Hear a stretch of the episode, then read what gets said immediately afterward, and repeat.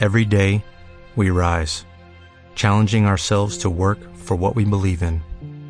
At U.S. Border Patrol, protecting our borders is more than a job, it's a calling. Agents answer the call, working together to keep our country and communities safe. If you are ready for a new mission, join U.S. Border Patrol and go beyond.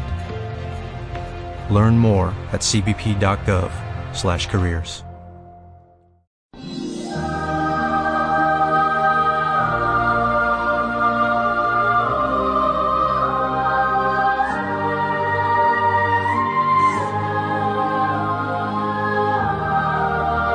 Una vida, un santo.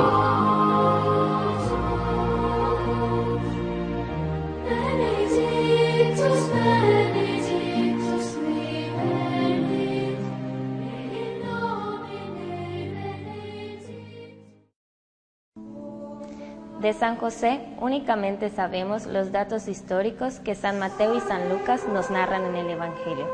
Su más grande honor es que Dios le confió sus dos más preciosos tesoros, Jesús y María. San Mateo nos dice que era descendiente de la familia de David. Los santos que han propagado la devoción a San José han sido San Vicente Ferrer, Santa Brígida, San Bernardino de Siena y San Francisco de Sales, que predicó muchas veces recomendando la devoción del Santo Patriarca. Pero sobre todo, la que más propagó su devoción fue Santa Teresa, que fue curada por él de una terrible enfermedad que la tenía casi paralizada. Enfermedad que ya era considerada incurable. Le rezó con fe a San José y obtuvo de manera maravillosa su curación. Hacia finales de su vida, la mística fundadora decía, durante 40 años, cada año en la fiesta de San José, le he pedido alguna gracia o favor especial y no me ha fallado ni una sola vez. Yo les digo, a los que me escuchan, que hagan el ensayo de rezar con fe a este gran santo y verán qué grandes frutos van a conseguir. San Mateo narra que San José se había comprometido en ceremonia pública a casarse con la Virgen María, pero que luego al darse cuenta de que ella estaba esperando un hijo sin haber vivido juntos los dos, y no entendió aquel misterio, en vez de denunciarla como infiel, dispuso abandonarla en secreto e irse a otro pueblo a vivir. Pero su determinación de no denunciarla se debió a que José era un hombre justo, un verdadero santo. Nuestro santo tuvo unos sueños muy impresionantes, en los cuales recibió importantísimos mensajes del cielo. En su primer sueño en Nazaret, un ángel le contó que el hijo que iba a tener María era obra del Espíritu Santo y que podía casarse tranquilamente con ella, que era totalmente fiel. Tranquilizado con ese mensaje, José celebró sus bodas. Su segundo sueño en Belén, un ángel le comunicó que Herodes buscaba al niño para matarlo y que debía salir huyendo a Egipto, donde se levantó José a medianoche y con María y el niño se fue a Egipto. En su tercer sueño, en Egipto, el ángel le comunicó que había muerto Herodes y que podía volver a Israel. Entonces José, su esposa y el niño volvieron a Nazaret. La Iglesia Católica venera mucho los cinco grandes dolores o penas que tuvo este santo, pero a cada dolor o sufrimiento le corresponde una inmensa alegría que nuestro Señor le envió.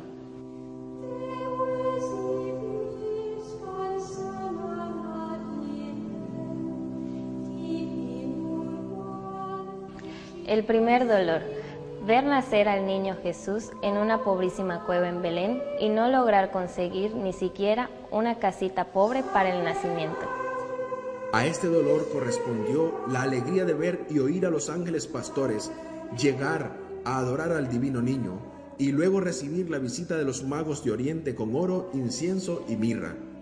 El segundo dolor, el día de la presentación del niño en el templo, al oír al profeta Simeón anunciar que Jesús sería causa de división y que muchos irían en su contra, y que por esa causa un puñal de dolor atravesaría el corazón de María. A este sufrimiento correspondió la alegría de oír al profeta anunciar que Jesús sería la luz que iluminaría todas las naciones y la gloria del pueblo de Israel. El tercer dolor, la huida a Egipto. Tener que huir por entre esos desiertos a 40 grados de temperatura, sin sombras ni agua y con el niño recién nacido. A este sufrimiento le correspondió la alegría de ser muy bien recibido por sus paisanos en Egipto y el gozo de ver crecer tan santo y hermoso al divino niño.